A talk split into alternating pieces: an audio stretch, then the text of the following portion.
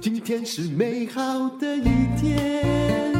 欢迎收听人生实用商学院。来，今天呢，陈崇明老师要来讲的是什么？他对越南 ETF 的观察，还有越南基金的观察。那越南的确是在疫情之后，虽然他也受到很多的影响，但是他的确也是被世界期待的一个国家。嗯，好，谢谢淡如姐啊，谢谢各位听众啊。其实哦，我们投资股票，你常常会觉得。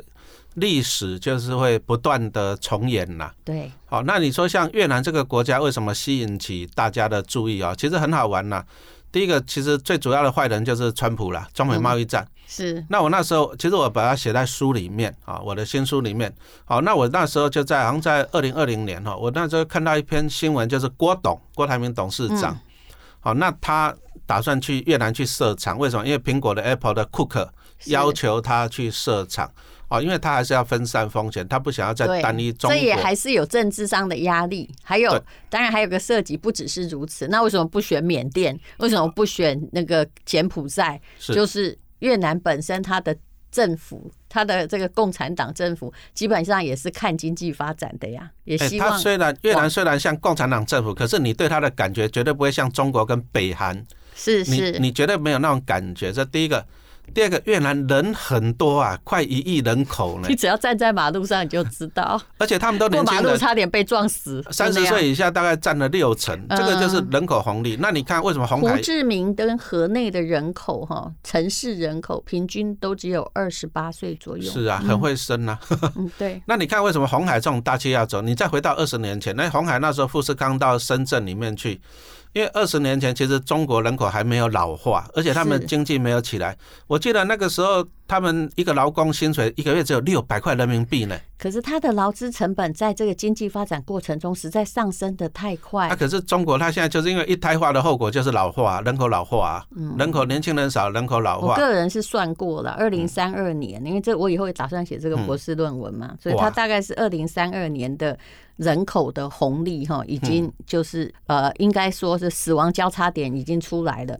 但是，因为他们一胎化的结果，他的人口老化会提早于人口，就是他的劳动人口会先下降。大概是现在他的劳动人口已经下降很多，所以为什么要开放二胎化？然后为什么要开放三胎化？其实大家所有人口专家看到的是叫做来不及。嗯，二胎也来不及了。为什么？因为你一个小孩子长大了要二十年呐，没那么快啊。然后再来，中国这个泱泱大国，他也不能够忍受，就是说我的一个劳工一个月才拿六百块人民币嘛，是的啦，所以他就会要求来涨价，涨价，薪水要调高嘛。啊，再来他们也是转型嘛，世界工厂慢慢转型到世界的市场。嗯，那你以这种以红海这种哎代工大量劳力的厂商就不划算了。所以这就纷纷就是跑到越南去。嗯，那在越南为什么是越南？因为它的 FTA，它还是全世界签约，好像也签了蛮多的，十几个国家这样子来讲。就是它虽然是共产党，但是它还蛮重视经济发展，而且它有很多的关税的福利，是啊，还没有消失。嗯。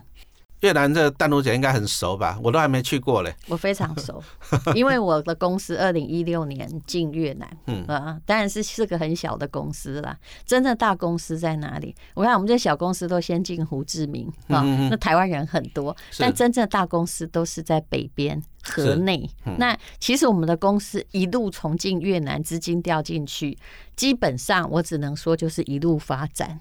我甚至当时有遇到我们的一个窗口的公司啊，因为我们呃公司在海外是做房地产的租赁跟管理的。那当时遇到的一个，她也还没开公司，一个女生，嗯，二零一六年，那她是因为我们公司需要窗口，她就慢慢去开公司。对，我只能跟你说，她现在在疫情之前，他已经在筹备上市，嗯、而且竟然养了一支国家的足球队，你就可以知道 这四年来越南，你知道从一个单身的女性，只是有金融背景，到他公司快要上市变成那么大，你就可以知道说，如发生了经济上怎样这个天翻地覆的转变，就没有人在赔钱嘛，除非你被骗。嗯嗯嗯。嗯。这个就可以看我从去年买那个中信越南基金，它其实它是二零二零年八月才挂牌的，哎，从十块钱到现在涨了超过六十趴呢，一年多一点呢。那你看它就是整体的经济在上来，你买的比较低了，否则像这种经济成长的国家，后来去看他们的那个。GDP 的跳跃幅哈，是大概都是在十八趴左右。也就是说，你这样算赚多的，差不多一年哈，就是有。当然有时候你倒霉就是在高点嘛，否则平均起来一年要超过十几趴。你一共过十过五年来算更准，没有赚到一倍或者是不可能。嗯，这个就是啊历史经验啊。其实其实我们就讲到一个国民所得，好，因为我年纪比较大嘛，我记得民国七十几年那时候，在我面前不要讲年纪大。民国七十几年那时候，股市大涨呢，从那个千点几百点涨涨到那个万点。淡如姐应该有共同体。不好意思，但是我们都没有钱。我那时候大学生，我也没有钱啊。我那时候大学刚毕业，我才大你两岁还是几岁，就没有钱嘛。哎，可是哦，我们那时候为什么会这样子？因为台湾的国民所得，你看民国七十几年从两千美金到三千美金，这个就是一个门槛。因为老百姓你的所得到了两三千美金。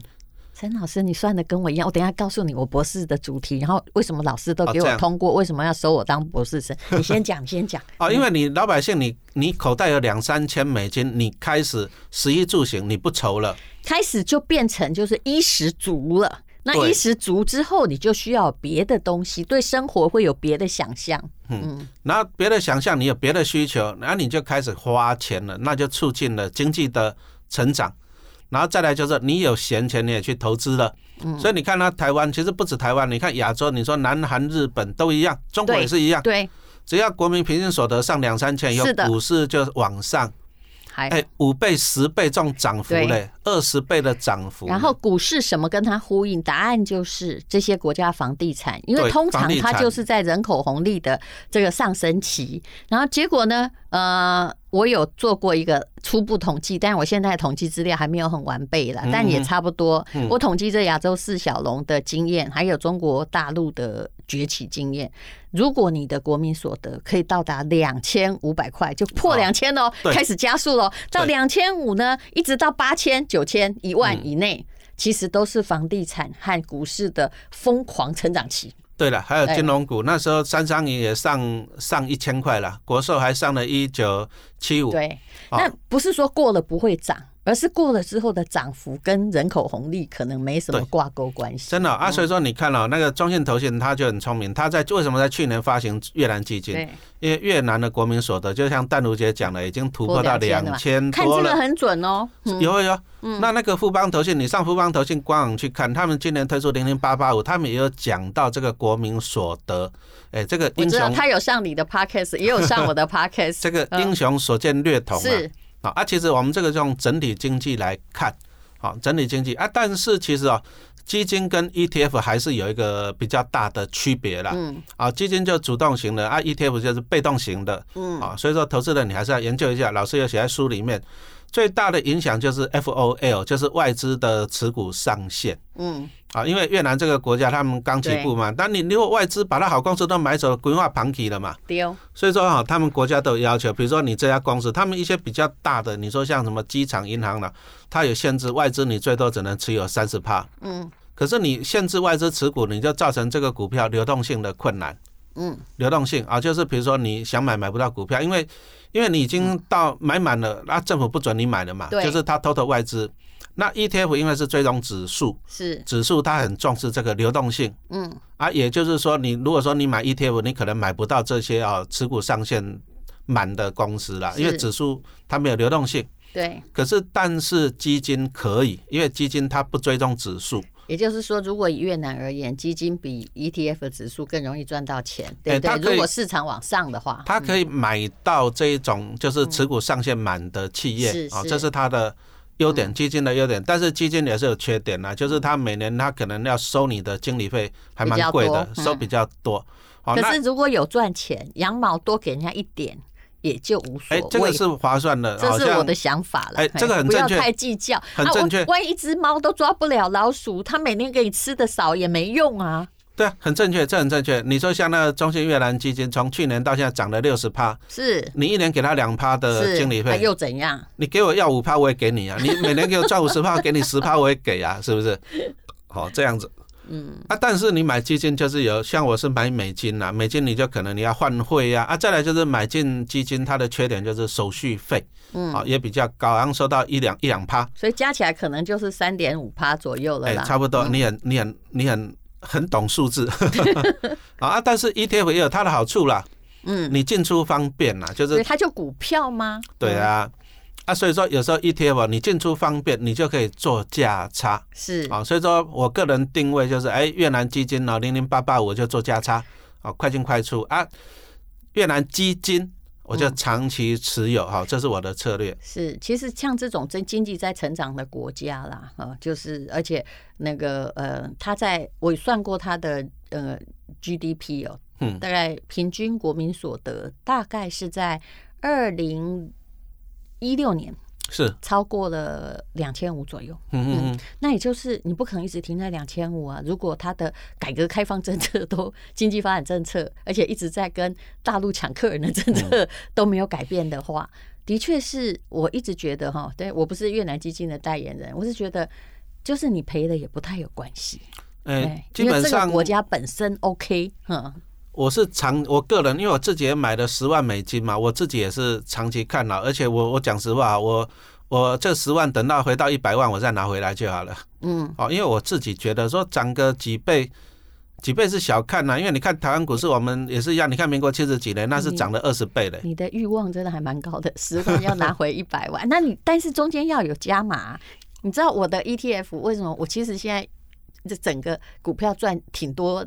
在那个越南呢，是因为我每个月我真的买十张哎，嗯，我就定期定额很无聊的在买股票，这个是很正确的做法。因为就是说，你如果说看好这个国家的市场，你最简单的话就是长期去持有它，定期定额啊。为什么你要定期定额买？因为你的张数才会增加嘛。是啊，再来不然就永远拿十万啊，顶多一倍就二十万。啊，再来就是前一阵子越南也是封城嘛，是啊，那封城其实股价下来，那时候你定期定额你就会买到低点了。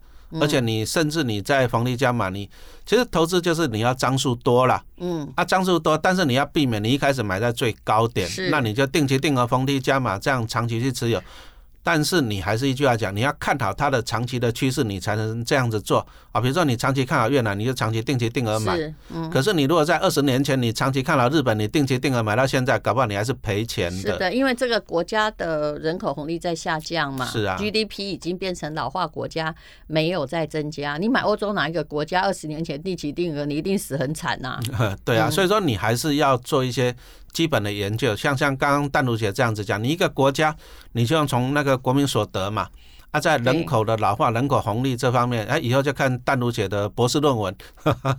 没有，我我其实是要研究哈，他其实老师一看就知道这个人对房地产很感兴趣。我在研究 GDP 跟房价的指数的关系。有了，民国七十几年那时候股市大涨，接着就是房地产大涨了，然后就一去不回头了。是的，台湾的经验啊，其实历史都不断的重演。台湾发生了，中国。其实日本也是这样发生的，都是这样。因为他人口会在一九九六年死掉，那所以呢，他是从一九七零年到七几年到九六年，就是他的 GDP 努力的在跨越两千五，然后一万两万上去，然后终于有一天他不动了，他崩盘了。大概有印象，日本那时候泡沫到多严重？那时候他们很嚣张，说把东京的土地卖掉，可以把整个美国买下来。是的。可是那个泡泡就吹破了，是啊，吹破了。所以说投资，当然原因很多啦，美国也有尽力打压它了。有有有，美国也是很坏的国家。嗯，你说像他们之间 什么东芝半导体啊之类的，嗯，其实美国都是看到你你一个国家你那个半导体，其实美日本刚开始半导体产业是很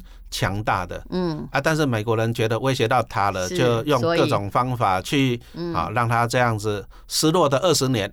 对，还有广场协议，哈，先让你这个啊日本的东西慢慢你很好，我让你不要有太大竞争力，因为你日币变得很贵，嗯，对啊，对啊，所以各式各样的方法啦。但是我跟你说哦，我觉得有以经济来看，国际间没有道义。唯一的道义就是本国的利益。你看美国人讲话，他们总统什么讲话，第一个都是啊美国的利益是啊，他们你看他们讲本来就不需要考虑到什么台湾、日本利益，永远都是美国总统啊。哎，像之前那不是德国那梅克尔对那个川普也是很不爽吗？是啊，那个法国的总理不是也很不爽吗？是，因为都只有讲个人的，他们都只有讲到自己的利益啊。是，我，这个没有必要不爽。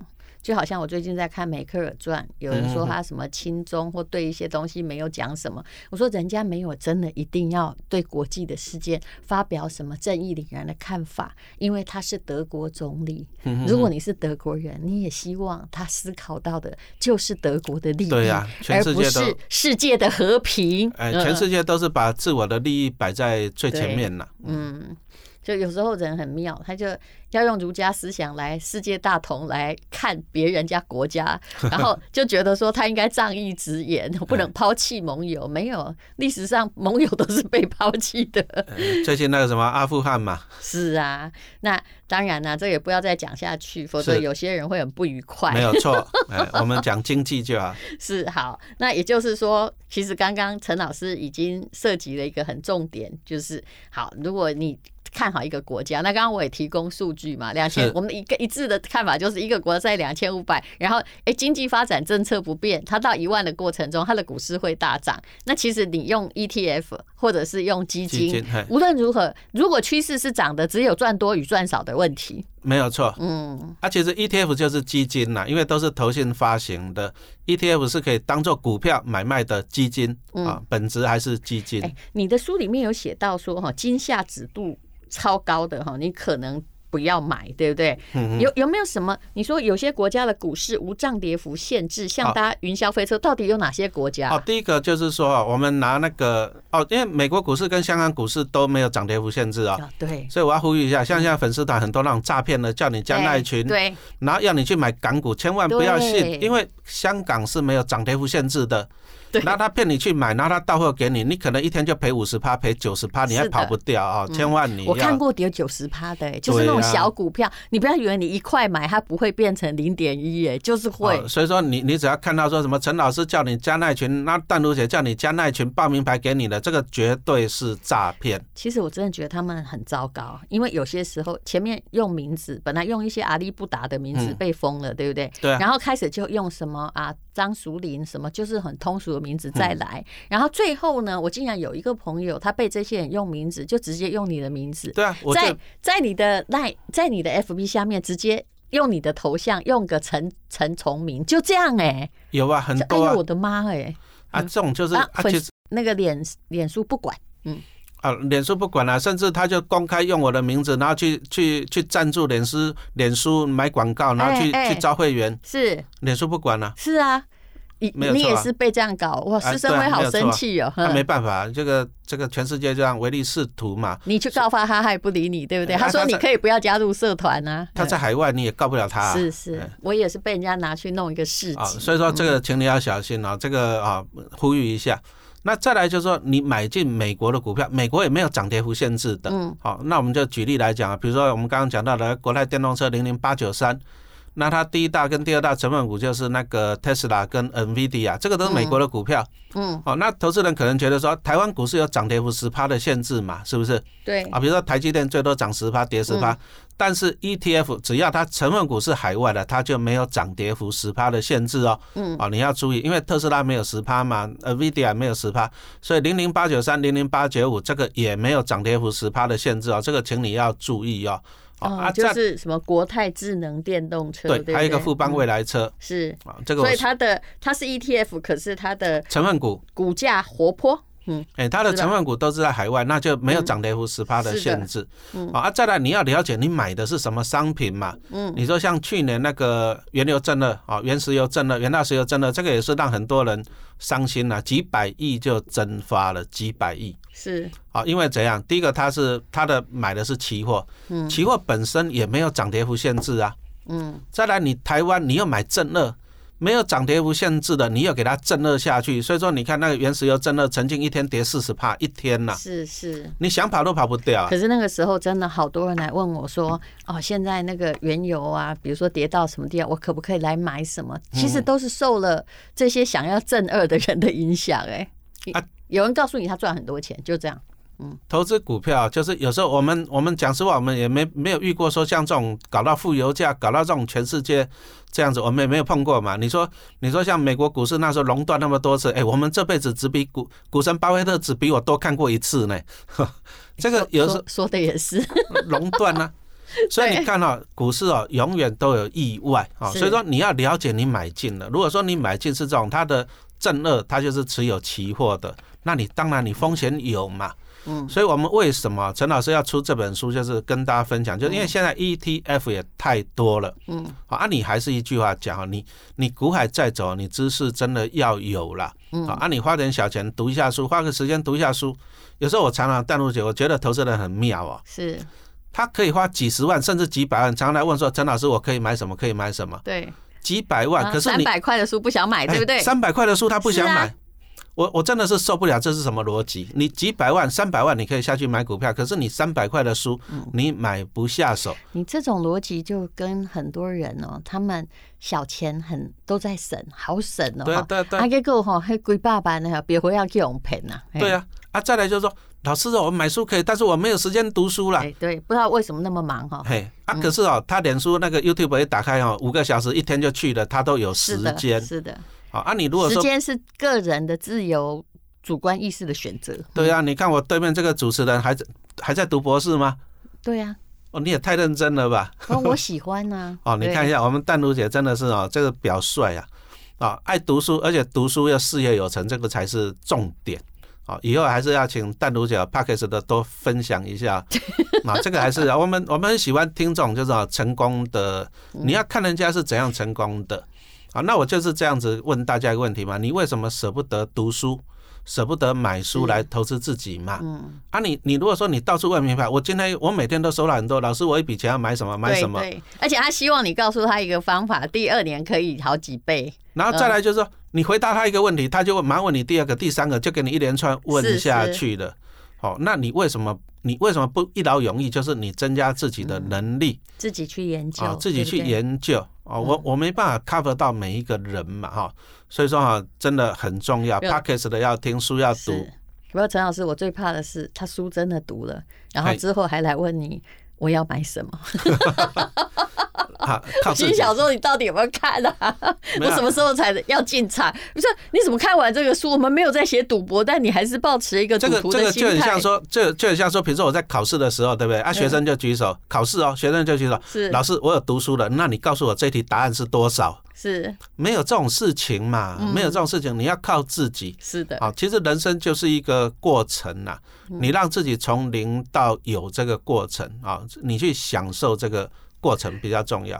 不你这个也是，就我也有个经验，我就觉得人可以这么懒，难道你会觉得食物会直接掉进你嘴里吗？有一次我在 FB 写说哈，这个啊，比如说谁谁谁讲，假设巴菲特讲致富的五个原则，在本集的 Podcast 里面，那请收听哦。然后下面还有人问说。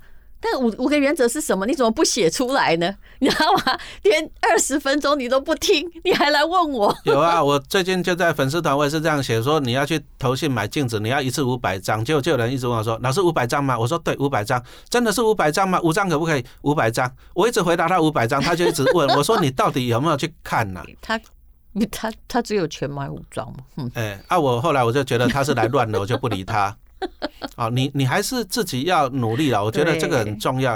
啊，我知识是，我一直相信知识，如果你好好使用，它也是可以致富的。反而你不应该想的太浅薄。真的认同哈，因为像我们淡如姐，我相信你也是，应该也不是含着金汤匙吧？也不是一出生就有。没有了，我每一块钱都自己赚的，只有我养我爸，没有后二十岁之后没有我爸养我。这样子，哎，你看到到了这个年纪还读博士，我就很佩服啊。我真的是很佩服你，他没事干。你你叫我，你说你没事干，我也不相信。你事业做这么大，我不喜欢做别的事。啊，你节目又很多，没有没有，就是 Podcast 要做不做也可以。啊，但是你这样子啊，你看到财务自由还还不打紧哦。试验你说日本啊、越南、中国啊这样子，你会越问越多，还一直读书 哈。我觉得这个真的是表率啊，这个书中自有黄金屋啊。不是对。对每个人人生都是自己的选择，是啊。有些人他觉得他看追剧或他去跟朋友喝下午茶会比较愉快，是啊。对我而言，就是读书比较愉快。那我为什么不能一直做我的选择？何况还有学校要收我，我也觉得他们很伟大。是啊，是啊。那你一般投资人，你如果你想要有钱，你还是要先读一下书嘛。对，就这一本嘛，这一本一下就看完了。其实读书我觉得是最划算的，就是你可以吸收哈人家研究的一些经验呐。你看我刚讲那些东西，我们也是花很多时间研究呢。对啊，就难道我们可以随便告诉你说两千五百这个之之上会房价很容易涨？这一定是各种数据比对研究啊。那我们这个书也不是天上掉下来，我们是做很多的研究的。所以说读书啊，就是让你用很少的钱。很少的时间去得到人家的啊结晶了。好，这是精卫哈出版社出版的《小资致富术》，用主题式 ETF 钱滚钱，陈崇明老师的书。谢谢陈老师。好，谢谢主持人，谢谢大家。